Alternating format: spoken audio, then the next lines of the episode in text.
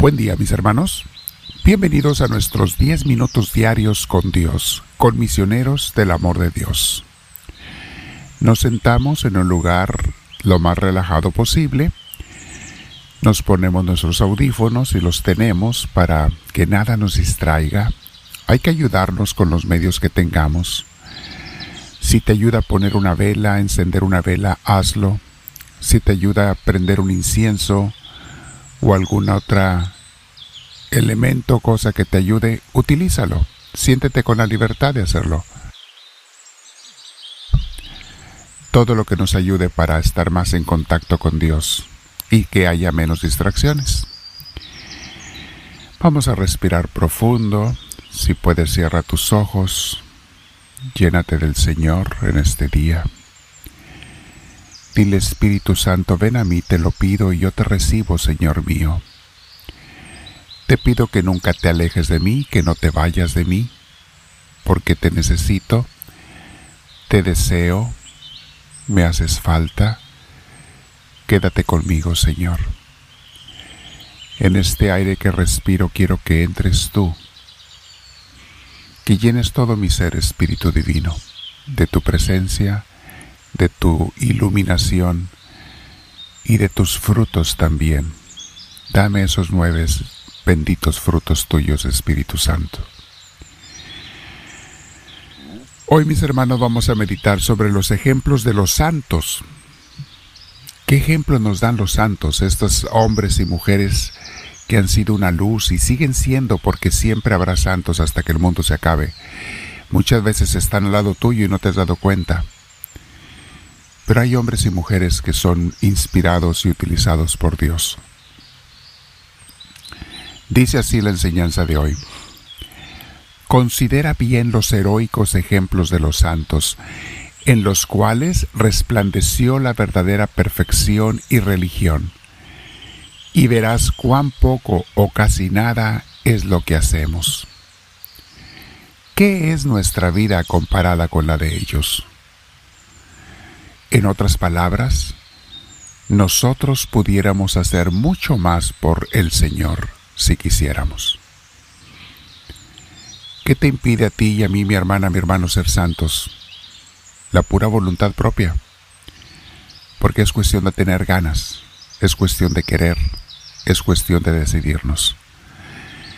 Como le decía Jesús a Conchita Cabrera de Armida, le decía, Conchita, tengo sed de que la gente tenga sed de mí. Y como les digo yo en los cursos de espiritualidad, aquel que quiere ser santo ya lo es. Con tal que ese querer sea sincero y lleve acción. No importa que te falte mucho para la perfección. Aquel que quiere ser santo ya lo es. Y ser santo, mis hermanos, es estar caminando con Cristo todos los días, estar tratando de crecer en el amor a Dios y al prójimo, venciendo nuestras debilidades con la ayuda de Dios, aunque a veces caigamos. Eso es ser una persona santa. Y tú y yo lo podemos ser ya si quisiéramos. Hace tiempo les di un tema que se llamó ¿Cómo hacerte santo en 10 minutos? Y por ahí está grabado en una de nuestras grabaciones. Y realmente te puedes hacer santo en 10 minutos. El problema es mantenerte santo. Eso es lo que implica una decisión de todos los días. Dice así la siguiente enseñanza. Los santos y amigos de Cristo sirvieron al Señor en hambre y en sed, en frío y desnudez, en trabajos y fatigas, en vigilias y ayunos, en oraciones y santas meditaciones, y en medio de las persecuciones y de muchas dificultades. Porque para el santo, la santa, lo más importante es servir a Dios, esté pasando lo que esté pasando. Y no quieren cambiar la voluntad de Dios, sino más bien someterse a ella. No quieren estar siempre cambiando su realidad y lo que los rodea, cuando pueden hacerlo para mejor lo hacen, pero cuando no, se lo dejan todo en santa paz a Dios. Muchos eran pobres de lo temporal, pero riquísimos en gracia y virtudes. Se tenían por nada en cuanto a sí mismos, y a veces eran despreciados por el mundo, mas ante los ojos de Dios eran muy amados y preciosos. Sí, los santos, mis hermanos, por lo general no son apreciados por el mundo. Vean a Jesús, vean a los santos, muchas veces criticados, atacados, perseguidos, por lo menos despreciados, y ellos fieles, fieles estas santas mujeres y estos santos varones, fieles al Señor, no esperando grandezas para sí mismos, ni reconocimientos, sino amar y servir al Señor cada día más y mejor. Estos santos, dice la siguiente enseñanza, se tenían por nada a sí mismos y a veces eran despreciados por el mundo. Bueno, eso es lo que ya vimos hace rato. Pero deje repito esa segunda frase. Mas ante los ojos de Dios eran muy amados y preciosos. Se me hace muy bella la palabra preciosos ante los ojos de Dios. Así ve Dios a sus hijos que se esfuerzan por estar con Él.